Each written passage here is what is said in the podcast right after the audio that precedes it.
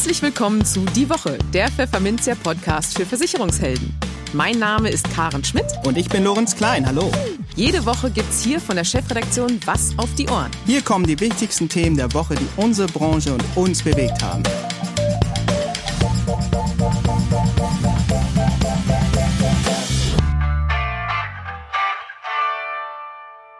Moin aus Hamburg und herzlich willkommen zu Folge 31 unseres Podcasts. Heute ist Freitag, der 26. Februar 2021. Und diese Themen haben wir in dieser Folge für Sie. Wir sprachen mit BAV-Expertin Cordula Fiss-Paulus über den verpflichtenden Arbeitgeberzuschuss in der BAV, der nun auch für Bestandsverträge eingeführt werden muss. In den News der Woche legt sich der Ökonom Hartmut Walz mit dem Versicherungsverband GDV an, indem er dessen Hauptgeschäftsführer Volksverdummung unterstellt und Gerhard Schick von der Bürgerbewegung Finanzwende teilt heftig gegen die sogenannte Provisionsberatung aus. Im Vertriebstipp der Woche geht Unternehmensberater Peter Schmidt auf die geldverdienende Makler-Homepage ein. Und für unser Schwerpunktthema für den Monat Februar, Social Media, plauderten wir mit Desiree Metro, Chefin des Assekurateurs OCC, über die Neuaufstellung des Oldtimer Versicherungsanbieters in den sozialen Medien. Aber bevor es losgeht, kommt hier wie immer ein kleiner Werbehinweis. Mit Sicherheit kennen Sie das Gefühl, dass die Absicherung von Firmenkunden sehr kompliziert und aufwendig sein kann, selbst bei kleinen Betrieben. Mit dem Firmenmodularschutz Online der Zürich Versicherung ist das jetzt ganz einfach. Mit einigen wenigen Angaben und ein paar Klicks erhalten Sie sofort einen passgenauen Versicherungsschutz, der auf die Wünsche und die Situation der Betriebe Ihrer Kunden zugeschnitten ist. Die fünf Module von Firmenmodularschutz Online, Inhalt Ertragsausfall, Haftpflicht, Rechtsschutz, Elektronik und Maschinen können Sie frei wählen und kombinieren. Am besten Sie probieren es gleich aus unter www.maklerweb.de slash fms-online. Im Gespräch das Betriebsrentenstärkungsgesetz, kurz BRSG, trat zum Jahresanfang 2018 in Kraft. Alle seitdem abgeschlossenen Entgeltumwandlungen müssen die im Gesetz vorgesehenen 15% Pflichtzuschuss des Arbeitgebers enthalten, der damit eingesparte Sozialversicherungsbeiträge an seine Arbeitnehmer weitergibt. Für Altverträge gilt eine Übergangsfrist bis 1. Januar 2022. Höchste Zeit für Vermittler also, jetzt die Umsetzung in Gang zu setzen, empfiehlt Cordula Fiss-Paulus, die Direktionsbeauftragte betriebliche Altersvorsorgung im Bereich Vertrieb der LV 1871 ist. Denn bislang gäbe es in der Branche noch kaum Aufklärung für die Arbeitgeber. Für Vermittler ergebe sich also eine gute Gelegenheit, mit ihren Firmenkunden ins Gespräch zu kommen und sich über die gegebenenfalls erforderlichen Erhöhungen in der BAV zusätzliche Umsätze zu erschließen. Mehr dazu im Gespräch. Hallo Frau Fiss-Paulus und herzliche Grüße ins Rheinland nach Langenfeld. Oh, danke schön, Frau Schmidt. Schöne Grüße nach Hamburg. ja, wir, wir sprechen heute über das Thema betriebliche Altersversorgung und dort speziell über den verpflichtenden Arbeitgeberzuschuss, der ja laut Betriebsrentenstärkungsgesetz ähm, den Arbeitgeber schon seit, seit Inkrafttreten des Betriebsrentenstärkungsgesetzes für alle Neuverträge verpflichtend anbieten müssen. Jetzt äh, müssen die Arbeitgeber es aber auch angehen, diese für Bestandsverträge umzusetzen. Da war eine Übergangszeit bis Januar 2022 vorgesehen. Jetzt ist es also bald soweit. Haben die Unternehmen das auf der Uhr, denken Sie, Ihrer Erfahrung nach? Also ich sag mal, wir sind ja jetzt so ungefähr sechs, sieben Wochen im neuen Jahr und ähm, ich, ich hatte seither eigentlich den Eindruck, dass die Unternehmen das wahrscheinlich noch nicht so richtig auf der Uhr hatten, die Makler auch noch nicht, aber ich nehme jetzt an verschiedenen Stellen wahr, dass es doch so langsam anfängt reinzusickern. Also das eine ist, wo es noch nicht angekommen war. Ich habe vor zwei Wochen mit der Vorständin eines Bundesverbandes von Unternehmern gesprochen, die Steuerberaterin. Also bei ihr war es noch nicht angekommen. Sie sagte aber auch, wir haben wirklich jetzt gerade äh, Corona-bedingt ganz andere Themen. Ähm, auf der anderen Seite habe ich gestern von einem Geschäftspartner ein Schreiben von einer Run-off-Gesellschaft gesehen, die mit der jährlichen Wertmitteilung ihren Arbeitgebern schon mitgeteilt hat, dass ab 2022 der Pflichtzuschuss kommt. Und in dem Fall war es dann tatsächlich so, dass sie auch direkt geschrieben haben, also in den Vertrag geht es nicht mehr. Okay, das ist ja immerhin schon mal eine Ansage. Ähm, Wie aufwendig ist denn die Umsetzung? Was müssen Arbeitgeber denn da alles anpacken? Ja, also das ist, ich, ich, ich also wenn man es ganz ordentlich machen will und wirklich äh, gucken möchte, gibt es schon einen Zuschuss, haben wir unsere Pflicht seither schon erfüllt? Ähm, kann man da was anrechnen? Geht das, was jetzt vielleicht obendrauf muss, auch noch in den alten Vertrag rein? Dann wird es wirklich umfangreich. Ich habe mir äh, das mal vor kurzem so als Liste aufgeschrieben und bin tatsächlich schon mal, also ich weiß gar nicht, ob es vollständig ist, aber auf neun Punkte gekommen. Also erstens, es betrifft ja alle Entgeltumwandlungen, die in Direktversicherung, Pensionskasse oder Pensionsfonds fließen. So, und jetzt könnte man einfach hingehen, könnte sagen, naja, dann gucken wir halt, dass wir mal so einen Gehaltslauf durchgehen und alles, was Entgeltumwandlung ist, in einem dieser drei Durchführungswege, die gucken wir uns genauer an. Damit ist es aber nicht unbedingt getan, denn wir haben ja Verträge, die vielleicht gar nicht monatlich gezahlt werden. Ja, also äh, das zweite ist dann, wir haben Verträge, die sind vielleicht gerade in Elternzeit oder ähm, ja in, in der Lohnfortzahlung oder aus der Lohnfortzahlung äh, wegen Krankheit raus oder überhaupt beitragsfreigestellt und auch für die müsste man ja eine Lösung haben. Also Punkt eins, mhm. es müssen erstmal alle Verträge ausfindig gemacht werden. So, dann ist das zweite, dass man natürlich gucken wird, muss denn da ein Zuschuss rein? Gibt es schon einen Zuschuss? Mhm. Wenn ja, ist der Zuschuss BRSG-konform? Wenn nein, muss es jetzt einen Zuschuss auf einen Zuschuss geben?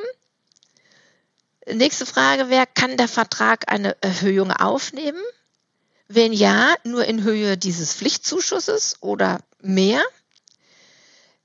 Wenn das alles nicht geht, welche Alternativen zu einer Erhöhung gibt es und welche sind sinnvoll?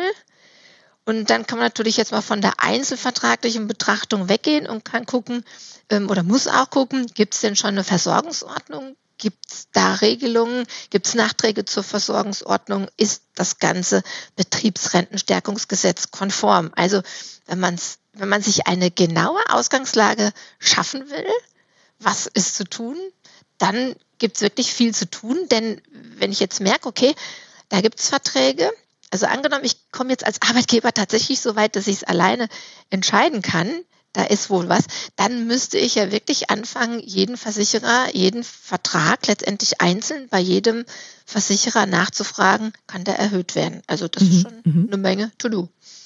Das ist richtig. Ähm, was passiert denn, wenn das nicht geht? Sie sprachen ja eben schon, dann gibt es ähm, Alternativen womöglich, wenn so eine Erhöhung nicht durchführbar ist. Was mhm. kann man da machen? Ja, also es empfiehlt sich immer ein genauer Blick hin. Und äh, da muss der Makler auch vorher für sich, äh, glaube ich, mal eine Schleife extra fliegen und sich vorher überlegen, wenn der Makler berät, will ich denn hier vorrangig irgendwie 15 Prozent Pflichtzuschuss beraten oder möchte ich den Arbeitgeber eher dazu beraten, das als, äh, ich sag mal, Sprungbrett zu nutzen, die betriebliche Altersversorgung in seinem Unternehmen rauszuputzen und ähm, sein Arbeitgeber-Image äh, zu polieren und äh, andere Nutzen der betrieblichen Altersversorgung ähm, zu sich verfügbar zu machen. Also ja, es gibt Alternativen. Ähm, ich rate aber wirklich dazu, dass im ersten Mal geguckt wird, das Betriebsrentenstärkungsgesetz will ja, dass die Altersversorgung verbessert wird. Also dass nachher irgendwo mal eine höhere Rente bei rauskommt. Und dazu muss einfach mehr Geld nachher zur Verfügung sein. Und wenn es jetzt nicht in den alten Vertrag fließen kann, ist die Frage, kann man einen neuen Vertrag machen? Da wir über alte Verträge sprechen, die vielleicht schon relativ kurz vor der Rente sind, also da auch wieder mit Augenmerk bitte dran gehen. Ja, und wenn auch das mhm. nicht funktioniert oder nicht sinnvoll ist, ähm, hat das BMF in seinem Schreiben vom 6. Dezember 2017 gesagt, dann könnte man auch eine Vereinbarung zwischen Arbeitgeber und Arbeitnehmer treffen. Also da meint er, auf den Einzahlungsbetrag würde dann der Zuschuss eben angerechnet. Auch das ist denkbar. So als Notlösung, finde ich. Sie, Sie, Sie sprachen ja eben schon an, dass der Vermittler ähm, vorher schon mal eine extra Schleife drehen, sich auch schon mal ein paar Gedanken vorher machen sollte. Inwiefern ist das denn eine Chance für Vermittler, sich jetzt als richtiger Kümmerer für seine Geschäftskunden zu positionieren? Also ich denke, das ist eine, eine tolle Chance, weil ich sag mal, wann können Sie ähm, an den Arbeitgebertisch kommen ähm, mit einem Auftrag von Gesetzes wegen? Ja, und äh, also ich erzähle keinem Makler irgendwas Neues, wenn sie akquirieren wollen und sie versuchen, mit betrieblicher Altersversorgung anzukommen, da werden sie kaum auf offene Türen stoßen. Also das ist wirklich ein Akquiseansatz, den uns der Gesetzgeber vor die Tür gelegt hat. Äh, also mhm. gerne nutzen. Ähm, wenn wir hier an, an Sachmakler denken, ja, also wer Mut und oder Kontakte hat, sicher. Einerseits spricht dafür, dass ein Sachmakler natürlich schon den Firmenzugang hat und der Arbeitgeber andererseits merkt, dass die vorlaufenden Recherchen ziemlich arbeitsintensiv werden könnten. Allerdings würde ich sagen, dass die gekonnte Umsetzung nicht unbedingt ein Anfängerthema ist. Aber mhm. es ist noch Zeit, man kann sich noch aufschlauen und ähm, vielleicht holt sich der gute Sachmakler ja auch einen BAV-Profi an die Seite, dann gibt es ein gutes Tandem. Das ist ja dann schon ein guter Tipp für die nächste Frage, wie, wie nämlich Vermittler am besten vorgehen sollten, welche Schwerpunkte sie denn jetzt setzen sollten, wenn sie das mhm. Thema ansprechen wollen. Ja, also ich denke, Vermittler sollten sich auf jeden Fall das notwendige Know-how aneignen. Gerade in der Bestandssichtung bin ich schon auf so viel Kurioses gestoßen und ein wirklich gutes Fundament an Know-how, was kann da auf mich zukommen, ähm, ist da absolut äh, ratsam und auch wie dann damit umzugehen ist.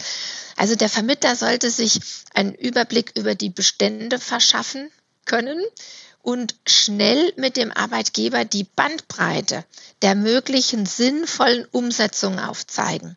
Und Ziel, meine ich, sollte immer eine Neuordnung der betrieblichen Altersversorgung sein, und zwar mit einem attraktiven Arbeitgeberzuschuss, der die Arbeitgeberattraktivität positiv unterstützen kann.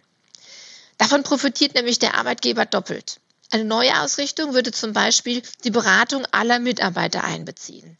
Mhm. Die Neuen, die es noch nicht kennen, die lernen die betriebliche Altersversorgung kennen. Und für die Mitarbeiter mit Bestandsverträgen wird eine Beratung vor dem Hintergrund der Kapitalmarktentwicklung und der Gehaltsentwicklung möglicherweise ein Segen sein. Denn beides hat sich entwickelt. Ähm, der Zuschuss, vielleicht noch als dritten Punkt, der Zuschuss für den Altvertrag, der kann auch in einen neuen Vertrag fließen. Und so lässt sich zum Beispiel eine Altersversorgung auf Zinsbasis, ja, die seit Jahren federn lässt, ja. ähm, durch einen zweiten Vertrag auf Investmentbasis auch ähm, sinnvoll ergänzen. Und zudem eröffnet ein zweiter Vertrag in der Rentenphase auch zweimal die Möglichkeit, aus drei Auszahloptionen zu wählen. Und dadurch, dass dann die Auszahlung in unterschiedliche Jahre gelegt werden kann, das auch am Ende nochmal steuerlich optimieren. Sie sprachen ja eben schon an, dass es ein sehr zeitaufwendig oder sehr aufwendiges Verfahren ist, dass man quasi jeden Vertrag einmal anpacken muss. Wie sieht denn dann der Zeitplan idealerweise aus? Wann sollten sich Vermittler und auch Firmenkunden spätestens, allerspätestens damit befassen? Also ich würde sagen, solange jetzt noch Zeit ist, also ähm, der Gesetzgeber hat ja nicht gesagt, du darfst erst ab 1. Januar 2022 das machen. Der hat das ja gesagt, du musst das spätestens dann machen. Also von daher, wenn jetzt jemand etwas früher fertig ist, ähm, glaube ich, äh, ist das immer ein, ein Gewinn für alle Seiten. Ich würde sagen, sofort drauf losgehen. Also je früher sie die Arbeitgeber ansprechen, ähm, je früher die Makler sich aufschlauen und ähm, da den Fuß in der Tür haben, desto besser ist es. Und ähm, ja, ich sag mal mit dem Aufschlauen, wir haben jetzt im, im März ähm, einen 90 Minuten Live-Workshop. Da zeigen wir zum Beispiel, wie attraktive Zuschüsse dem Arbeitgeber schmackhaft gemacht werden können und sind am Roundtable mit unserer Rechtsberatungsgesellschaft. Äh, und wer da auf Nummer sicher gehen will, der lässt sich die To-Dos von einem neutralen Partner aufzeigen und kann dann auch mit maximaler Rechtssicherheit weitergehen. Die Arbeitgeber bekommen die Hinweise mittlerweile von den Versicherern. Und wer nicht der Dritte sein will, äh, der bei einem Unternehmen anklingelt, ja, kann ich einfach nur sagen, halt dich ran. so, ich sag mal, wenn man jetzt das Jahr mal sieht, ne, es sind die Gespräche zur Neuordnung. Ja, die können jetzt einfach in Ruhe begonnen werden. Es ist keine Hektik angesagt. Ähm, und sinnvolle Konzepte, die schüttelt sich, schüttelt man sich auch nicht aus dem Ärmel. Also man hat Zeit, man hat Ruhe auch zur Sichtung und dann kann das äh, gut in der zweiten Jahreshälfte umgesetzt werden. ja, und wie gesagt, also wer früher fertig ist, darf auch früher rein. Ja, klasse, wunderbar. Vielen Dank für die Tipps. Ich werde die beiden ähm, Webinare, die Sie eben ansprachen, dann auch gerne einfach in den Show Notes mal verlinken. Wer also Interesse hat, kann sich dort gerne äh, umschauen und zuhören. Information schadet schließlich nie. Äh, liebe Frau Fiss-Paulus, ganz herzlichen Dank fürs Gespräch. Sehr spannend. Ja, sehr gerne, sehr gerne. Und ich, ich wollte noch eins sagen, Frau Schmidt. Ähm, 50 ist das neue 15. Was es damit auf sich hat, klären wir dann am Webinar. Online-Seminar. Na, ein Cliffhanger. Alles klar. Ja. Gut. Vielen Dank. Sehr gerne. Tschüss. Die News der Woche Teil 1. Als Blutbank, in der die Vampire die Buchhaltung machen, hatte der Verhaltensökonom Hartmut Walz jüngst die Lebensversicherer geschmäht. Wie Pfefferminzia am 10. Februar online berichtete. Walz kam als Experte in der ARD-Reportage Keine Zinsen, miese Rente ausführlich zu Wort und kritisierte darin vor allem die Kostenkalkulation der Lebensversicherer, insbesondere im Umgang mit der Riester-Rente. Das Echo auf unseren Beitrag war gewaltig und bot von voller Zustimmung bis entschiedener Ablehnung die volle Bandbreite. Von dieser Resonanz womöglich angestachelt, legte der Professor von der Hochschule Ludwigshafen in seinem Blog nun noch einmal nach. Am Freitag kritisierte er in einem langen Beitrag den Auftritt von Jörg Asmussen in besagter Sendung. Asmussen wurde in seiner Funktion als Hauptgeschäftsführer des Gesamtverbands der deutschen Versicherungswirtschaft interviewt. Darin äußerte er sich zu dem Vorwurf, dass die Lebensversicherer mit zu hohen Kosten operierten und dass es Wissenschaftlern wie Walz nicht ermöglicht werde, in die Kalkulation der Anbieter schauen zu dürfen. Asmussen sagte der ARD wörtlich, ich glaube, der Vorwurf ist so nicht richtig. Kostentransparenz ist für uns gesetzlich vorgeschrieben. Wir müssen unsere Kostenstruktur offenlegen. Und weiter? Wir benennen seit 2015 für Lebensversicherungen die Kostenstruktur in einer einzigen Kennzahl. Das sind die Effektivkosten. Also das machen wir. Diese Aussage sei großer Blödsinn, schimpft Walz nun in seinem Blogbeitrag. Der Cheflobbyist der Versicherer betreibe gar Volksverdummung. Man kann eine Struktur nicht in einer Kennzahl benennen. Eine Struktur ist eine Zusammensetzung, ein Gefüge, ein Aufbau, schreibt Walz. Eine Kennzahl sei hingegen eine Zahl, eine Nummer, in der man bestenfalls die Kostenhöhe benennen und offenlegen könne. Dafür würde ich mir dann eine klare Angabe in Euro wünschen, die mir sagt, welcher Teil meines Blutes von den Vampiren der Blutbank abgezweigt wird, knüpft Walz an seinen bildhaften Vergleich aus der ARD-Doku an. Bei der Effektivkostenquote, auf die Asmussen verwies, handelt es sich Walz zufolge hingegen um eine raffinierte optische Täuschung. Die von der Lobby durchgesetzte Angabe provoziert nämlich das völlig falsche Verständnis, dass sich die Effektivkosten auf die vom Kunden bezahlten Beiträge bezögen. Doch das sei mitnichten der Fall, so Walz. Dazu verweist er unter anderem auf Berechnungen der Verbraucherzentrale Hamburg vom 7. September 2015, wonach eine DVK-Lebensversicherung mit einer ausgewiesenen Effektivkostenquote von 0,44 Prozent bei 100 Euro Monatsbeitrag stolze 11,93 Euro als Kosten einbehielt. Diesen Beitrag würde jeder Normaldenkende als Kostenquote von knapp 12 Prozent verstehen, schreibt Walz, aber das sei eine Täuschung und spottet dass die Versicherungsmathematiker bestimmt lange gebraucht hätten, um sich eine solch geniale Kennzahl auszudenken. Denn diese sei eine hervorragende Informationsverhinderungskennzahl, echauffiert sich der Blogautor. Tja, und was sagt der GDV zu diesem Schwall der Empörung? Gar nichts. Wir verzichten auf einen Kommentar, teilte ein Sprecher des Verbands auf Anfrage von Pfefferminzia mit. Schade eigentlich. Das hätte bestimmt eine spannende Diskussion werden können. Der Vertriebstipp. Wohl jeder Vermittler hat inzwischen eine eigene Homepage, um potenzielle Kunden über die eigene Beratungsdienstleistung aufzuklären. Aber eine gute Homepage kann mehr, ist Peter Schmidt, Chef der Unternehmensberatung Consulting and Coaching Berlin, überzeugt. Sie sollte auch einen Beitrag zur Kundenbindung und zum Online-Verkauf leisten, erklärt Schmidt in seiner Kolumne. Hallo, mein Name ist Peter Schmidt. Ich bin Unternehmensberater, spezialisiert auf Versicherungsmakler, Versicherungsunternehmen und Maklerpools. Außerdem arbeite ich als Nachfolgeexperte im deutschen und österreichischen Versicherungsmaklermarkt. Mein Thema heute für Sie ist die geldverdienende Makler-Homepage. Die Homepage als Visitenkarte im Internet gehört für die meisten Makler inzwischen zu den Grundlagen, zu den Basics der eigenen Arbeit.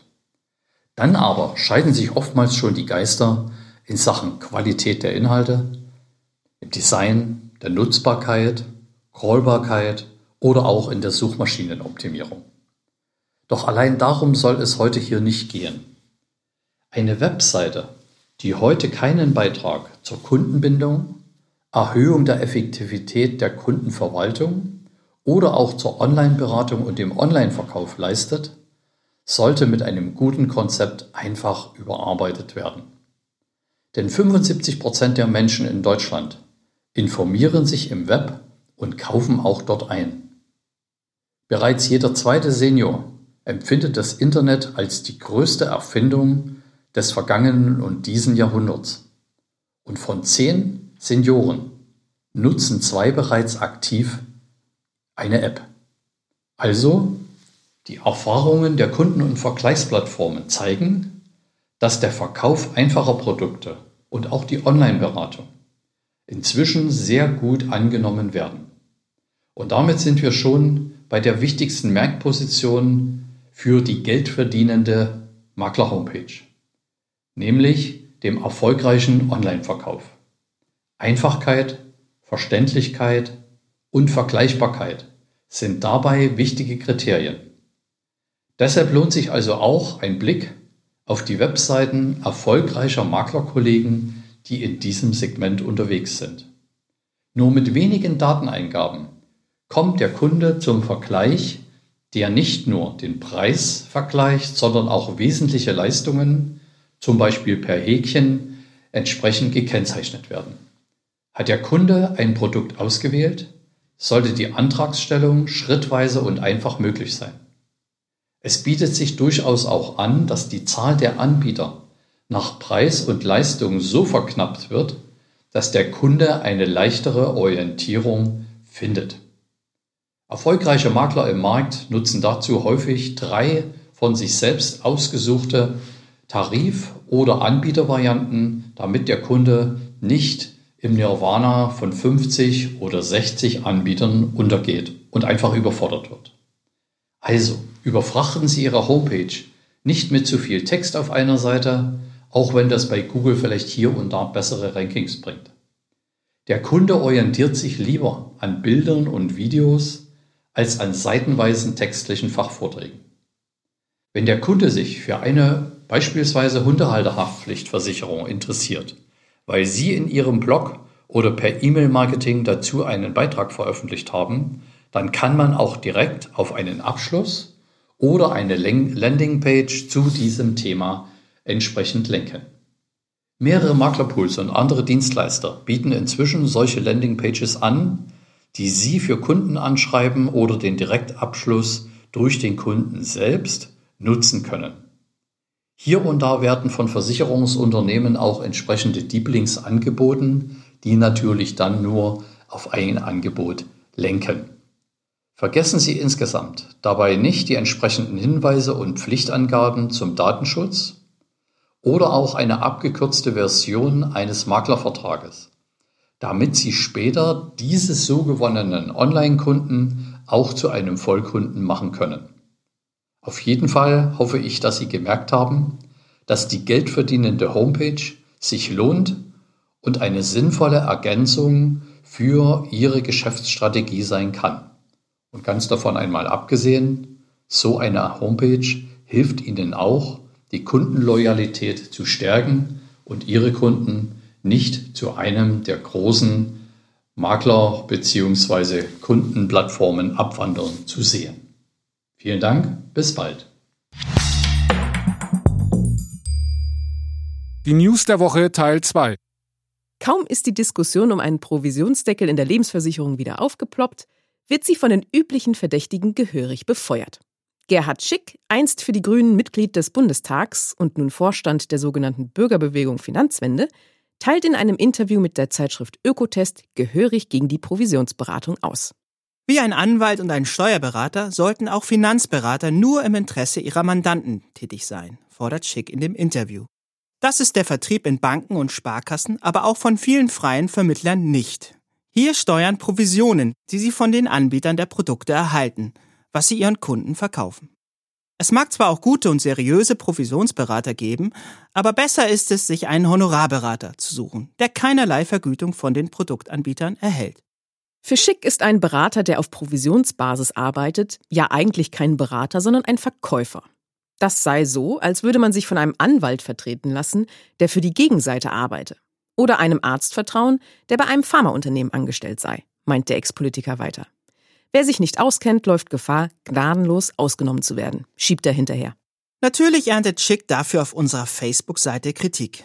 Ich mache den Job seit 18 Jahren und ich bin mir sicher, dass man gut beraten und verkaufen kann. Ein Kunde merkt sich doch, wo er ordentlich beraten wurde und kauft dann genau dort aus diesem Grunde nochmal, schreibt einer unserer Leser. Politiker arbeiten selbstverständlich ehrenamtlich ohne Geld, wirft ein anderer den Ironiemodus an. Und ein dritter warnt in puncto Honorarberatung, Herr Schick vergisst, dass auch Honorarberater verkaufen müssen, und zwar ihre Honorarberatung. Und dann darf es eben schon mal eine Stunde Beratung mehr sein, weil der Fall ja angeblich so kompliziert ist.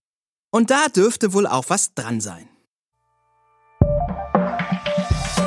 Das Schwerpunktthema. Binnen rund zwei Jahren hat sich der Assekurateur OCC im Netz neu erfunden. Der Lübecker Anbieter von Spezialversicherungen für Oldtimer, klassische Motorräder, historische Nutzfahrzeuge und Co. startete im World Wide Web standardmäßig mit Homepage und Facebook-Seite. Heute gibt es auch jeweils Profile und Kanäle auf YouTube, Instagram, TikTok, Pinterest und Clubhouse. Steckt da Strategie dahinter?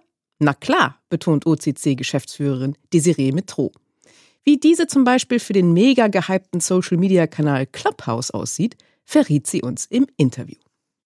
Liebe Frau Metro, hallo und herzliche Grüße nach Hamburg. Ja, guten Morgen und äh, vielen Dank für die Einladung. Ich freue mich heute hier äh, mit Ihnen ein bisschen über OCC und Social Media zu sprechen. Genau, so machen wir das.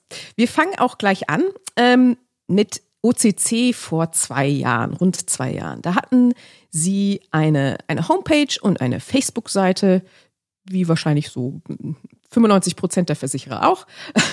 Dann haben Sie sich ähm, im Netz neu erfunden, komplett einmal alles umgekrempelt. Aus welchem Grund haben Sie das gemacht?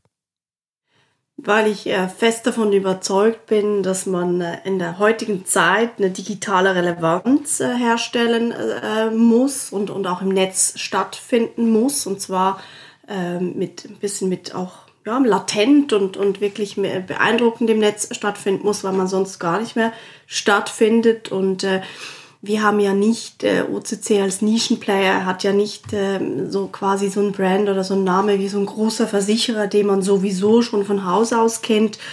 Und deshalb bin ich auch der Meinung, dass wir ein bisschen stärker mit den, ja, so einen Trommelwirbel machen müssen. Und äh, ich finde das sehr, sehr wichtig, auch auf unserer Reise, die wir uns äh, befinden, in der ganzen Transformation auch von, von OCC. Und deshalb ähm, haben, wir, haben wir uns da sehr stark ähm, drauf fokussiert. Und ähm, das war wichtig und, und richtig. Und, und der, der heutige Erfolg, den wir, den wir heute schon ausweisen können, zeigt auch, dass wir da uns auf der richtigen Reise befinden. Ja, Sie, Sie sind ja dann von eben Homepage und Facebook-Seite auf alle sozialen Medien, alle sozialen Kanäle gegangen, die es gibt. YouTube, Instagram, TikTok, Pinterest, jetzt auch auf Clubhouse unterwegs, der neueste Trend. Wenn ich mal etwas ketzerisch fragen darf, steckt da denn eine Strategie dahinter oder, oder probieren Sie jetzt einfach mal alles aus, was es da so gibt? Das dürfen Sie gerne fragen, wobei, wobei ich diese Frage gar nicht äh, ketzerisch finde. Ähm, natürlich steckt da eine Strategie dahinter und zum Schluss ist äh, Ausprobieren auch eine Strategie. Kann man auch mal so zusammenfassen. Ähm, für uns ist eigentlich sehr, sehr wichtig herauszufinden ähm, für, für, für unser spezielles Thema, unser auch Nischenthema, das aber auch sehr, sehr breit ähm, ähm, gefasst werden kann, welche, welche Kanäle denn eigentlich auch funktionieren für uns, wo können wir unsere Zielgruppe am besten erreichen? Und, und wir lernen natürlich dadurch, äh, ähm, dadurch sehr viel. Wir lernen auch äh, über das Nutzerverhalten unserer Zielgruppe, also wo, wo, wo, wo, wo tummeln sich eigentlich unsere, unsere potenziellen Kunden, wobei wir ja verschiedene, äh, verschiedene Kunden haben. Und für uns ist das Mittel, äh, mittlerweile einfach ähm, auch spannend zu sehen, was man auch mit neuen Gefäßen wie eben TikTok und auch ähm, Club, äh, äh, Clubhouse erreichen kann. Weil wenn wir mal ein paar Jahre zurückgehen, vielleicht so zwölf, zwölf Jahre, da fanden alle Facebook nur für die Jungen und das funktioniert ja sowieso nicht. Und wenn wir heute Facebook sehen, das ist einfach eine Selbstverständlichkeit und da sind wir, es ist überhaupt nicht mehr nur für die Jungen, sondern da, da sind alle, alle Altersgruppen vertreten. Und ähm, damals äh, konnte ich auf Facebook organisch ja noch sehr, sehr viel erreichen und, und große, große Viewzahlen erreichen, ohne dass ich ähm, sehr, sehr viele ähm, Euro-Spendings gemacht habe. Und diesen Effekt haben wir heute, äh, kennen wir für uns heute eben auch, auch auf, noch auf TikTok. Und deshalb ähm, forcieren wir das auch, weil wir glauben, dass wir da noch ähm, vom First Mover-Effekt profitieren können und erste Ergebnisse zeigen, zeigen auch in diese Richtung. Ja, Sie sprachen ja eben auch schon an, dass Sie da durchaus erfolgreich inter, unterwegs sind, dass, beziehungsweise dass Social Media schon ordentlich zu Ihrem Erfolg beiträgt. Ähm, Gibt es da Zahlen? Also wie messen Sie das denn? Ja, einerseits ähm, zum Thema, ähm, was haben wir eigentlich, wie viele Views haben wir, haben wir erreicht? Also wie, wenn wir, wenn wir zurückgucken auf 2020, dann betreiben wir das so mit, mit geballter Kraft etwa seit einem halben Jahr, weil am Anfang, da testet man ein bisschen aus. Wir haben ja auch eben einen neuen Brand initiiert und Webseite und bis dann mal alles steht äh, und richtig funktioniert, dauert das ja ein bisschen. Deshalb ähm, kann, kann, kann ich für mich sagen, wir haben äh, in, in einem halben Jahr haben jetzt rund zwei Millionen Views äh, äh, generieren können in 2020. Und wenn man das vergleicht mit vorher quasi null und ähm, in einem halben Jahr diese zwei Millionen ähm, mhm. Views erreicht, ist das für uns ein, ein Erfolg. Und ähm, es trägt sich auch schon unser Geschäft rüber. Also wir haben sehr aktiv, ähm, haben wir jetzt auch durch, durch diese Social Media Aktivitäten sehr viel Traffic auf unsere, auf unsere Webseite gebracht und in den Verkaufsfunnel gebracht und konnten doch schon äh, eine erhebliche Anzahl an Geschäft durch diese Kanäle ähm, abschließen. Vielleicht eine andere Zahl, wir haben letztes Jahr ähm, eben unseren Sales Funnel äh, B2C ja auch gelauncht ähm, im April und konnten letztes Jahr ähm, 55.000 Angebote dadurch generieren. Einfach mal so, das steht so in einem Verhältnis, was wir, was wir letztes Jahr gemacht haben. Ja, das ist ja schon durchaus erfolgreich. Ähm, nun, wenn wir jetzt mal zum Thema TikTok zum Beispiel kommen, da sind ja tendenziell die jungen Leute unterwegs, Generation Z, also die äh, ja unter unter 30-Jährigen auf jeden mhm. Fall. Ähm, die haben ja eine andere Einstellung zu einem Auto als ältere Generation. Nun ist UCC ja auch auf die Absicherung von Oldtimern, Youngtimern und so weiter spezialisiert. Inwiefern kommt das zusammen? Fahren die jungen Leute überhaupt Oldtimer? Wie, wie erregen sie da die Aufmerksamkeit dieser, dieser bestimmten Zielgruppe auf TikTok? Also in ähm, unser, unser, unser Gebiet oder unsere Szene, unsere Branche, das ist ja schon auch ähm, äh, ein Thema von, von Special Interest.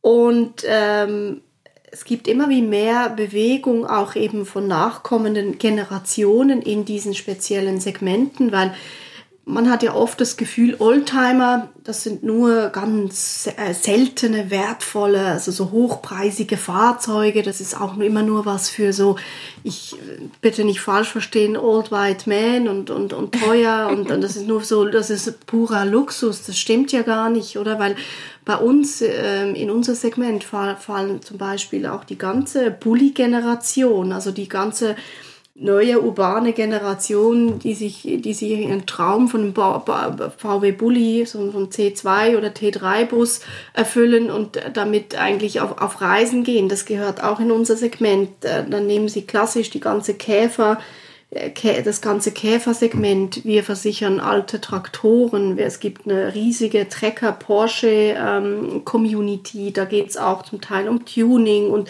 und alles. Also ganz, ganz viele ähm, Segmente. Und da haben sie natürlich auch die neue und junge Generation mit dabei. Und was wir auch immer mehr ähm, bemerken oder beobachten, ist auch, dass sie halt die, die, die, die die bestehenden Fahrzeuge an die jüngeren Generationen natürlich jetzt auch vererbt werden und weitergegeben werden. Und Kinder, die mit äh, Oldtimer-Enthusiasten als Eltern aufwachsen, die sind sowieso schon in diesem Thema drin und interessieren sich natürlich auch dafür. Und deshalb ist es für uns wichtig, eben auch sich da zu positionieren und zu platzieren, damit, ähm, damit auch die, die, die neuere Generation ähm, auf UCC und äh, ja, auf, auf unsere Themen aufmerksam ähm, werden. Und das ist uns ganz wichtig. Wobei auch wir, wir auch feststellen, dass auf TikTok äh, immer wie mehr auch OCC-Kunden vorhanden sind, also die, die uns auch mit uns auch in, in Kontakt treten.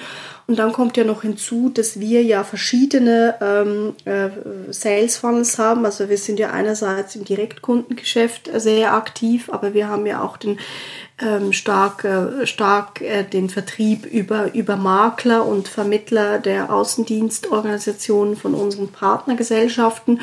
Und äh, gerade im Vermittler- und Maklerwesen äh, sehen wir den Trend, dass immer wie mehr ähm, auch von denen auf TikTok sind. Und das gibt dann da auch wieder so ein eigenes Ökosystem. Und das ist eigentlich ganz, ganz schön zu beobachten. Also von dem her ähm, ist das Interesse von, vorhanden.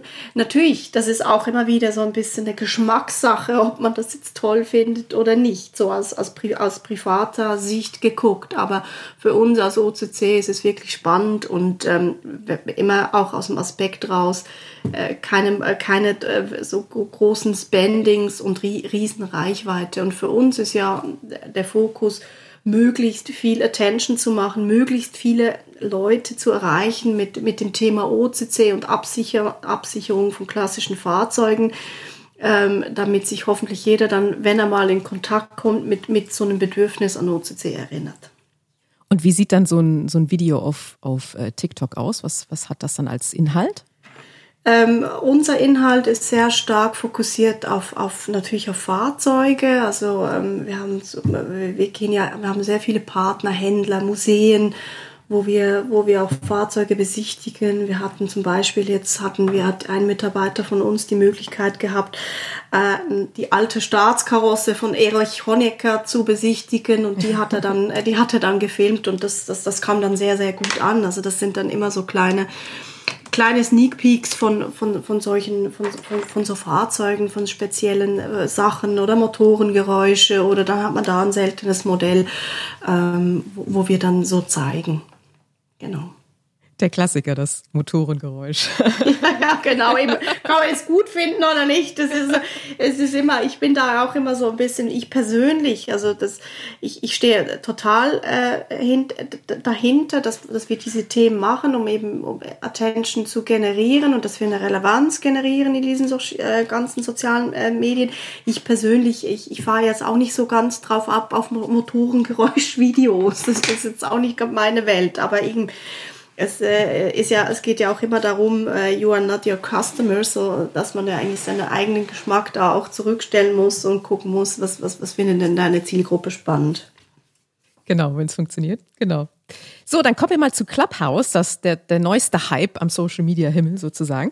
Was macht denn dieses Portal aus? Wie, wie funktioniert das genau? Und, wie, und was bespielen Sie dort?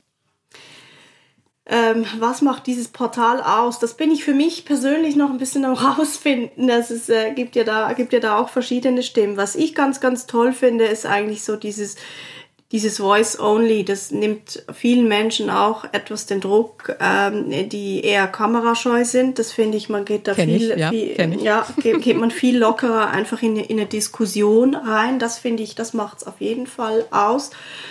Ähm, ich fand die, diese, diese, diese Verknappung um, um, um das Reinkommen, dieser ganze virale Hype, den es da so an einem Wochenende äh, gab, das fand ich schon sehr, sehr beachtlich, dass es wieder mal so funktioniert, virales Marketing. Und dadurch hatte man am Anfang auch das Gefühl, dass da auch ähm, und selbst jetzt noch, dass, dass da Menschen äh, sich tummeln auf dieser Plattform, die da wirklich rein wollen, die auch ein Interesse dafür zeigen. Es ist eben, weil es eben Invitation Only kann man jetzt auch wieder persönlich gut oder nicht gut finden, aber es, es hat so ein bisschen eine andere Zusammenstellung gegeben von, von, von wer, wer da drin ist. Und das fand ich eigentlich auch noch spannend, so zu verfolgen. Ja, wer kommt denn da eigentlich jetzt rein?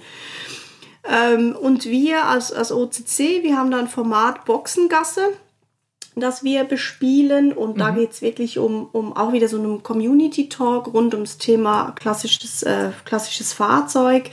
Äh, wir hatten zum Beispiel eine Session zum Thema Events. Ja, was macht eine Branche, die von Events lebt, von, von Messen, von Rallyes, von, von Veranstaltungen, dass man sich trifft und dann kommt Corona und dann kann ich eigentlich gar nichts mehr tun. Was macht, was macht man eigentlich? Wie, wie geht das an der Szene? Und ähm, das ist dann nachher zum Schluss ähm, sehr spannend, wenn man eben da mit Gleichgesinnten aus, aus, aus, aus unterschiedlichen Regionen dann nachher zu, zu solchen, zu solchen Diskussionen zusammenkommt.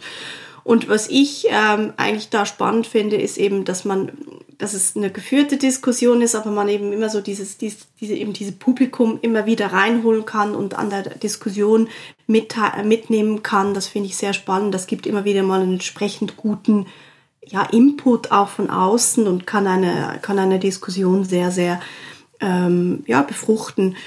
Ähm, wir wollen äh, eigentlich auch mit Clubhouse erreichen, dass wir, dass wir wirklich eine, eine relevante Community auch rund um unser Thema und unser Thema ist ja nicht nur per se im Kerngeschäft die Versicherung, sondern wir verstehen uns ja auch als Ökosystem. Wir, wir haben Events, wir machen Veranstaltungen, wir haben ja unsere Online-Messe, die wir jetzt, äh, die wir jetzt dieses Jahr zum zweiten Mal veranstalten. Wir haben einen Club, also es ist ja viel, viel mehr noch drum äh, als nur Kerngeschäft äh, Versicherung. Und wir wollen einfach alle, alle Teilnehmer von diesem Ökosystem da auf diese Plattform bringen äh, zu spannenden äh, Diskussionen. Und, ähm, und ähm, ob es erfolgreich sein wird oder ob es schon erfolgreich ist, das können wir momentan aus meiner Sicht noch nicht beurteilen. Für das ist es noch zu, noch zu früh. Da muss man jetzt noch mal ein paar Monate ins äh, Zeit vergehen lassen und gucken, wie, wie, sich das weiterentwickelt. Also ja, generell mit diesem Clubhouse muss man gucken, ist es nur ein Hype oder, oder kann sich das wirklich äh, langfristig etablieren? Gibt ja auch jetzt schon andere, die, die, die quasi da nachziehen wollen. Und ähm, ja, bleibt auf jeden Fall spannend. Und ich persönlich ähm, finde sowieso, ähm, als eben, wenn man, wenn man sich auch zum Ziel äh, gesetzt hat, digital und in, in Social Media eine Relevanz äh, zu haben in, in, in der heutigen Welt, da muss man, ist, bin ich, finde ich auch, muss man, muss man bei solchen Themen auch mitmachen um selber dann beurteilen zu können, ist es was für mich, funktioniert es, gehe ich da weiter oder lasse ich es sein. Ja, das äh, sind sehr spannende, sehr spannendes Gespräch. Vielen Dank, sehr spannende Strategie. Ich bin gespannt, wie Clubhouse sich noch so entwickeln wird. Sie sicherlich auch. Auf jeden Fall, ja. Und was dann Dank. als nächstes kommt, genau. Vielen Dank fürs Gespräch, liebe Frau Metro. Sehr gerne, Ihnen auch. Dankeschön. So, das war's mit Folge 31 unseres Podcasts. Wie hat sie Ihnen gefallen? Lassen Sie es uns gerne wissen unter redaktion.pfefferminzia.de. Über Feedback freuen wir uns genauso wie über Themenwünsche, Vorschläge für Interviewpartner und Co. Und pst, wir verraten Ihnen hier schon mal das Schwerpunktthema für März. Nachhaltigkeit. Denn da kommt einiges auf Vermittler zu. Aber etwas müssen Sie sich noch gedulden. Bis kommenden Freitag nämlich. Bis dahin gilt wie immer, bleiben Sie gesund, genießen Sie das Wochenende und kommen Sie gut in die neue Woche.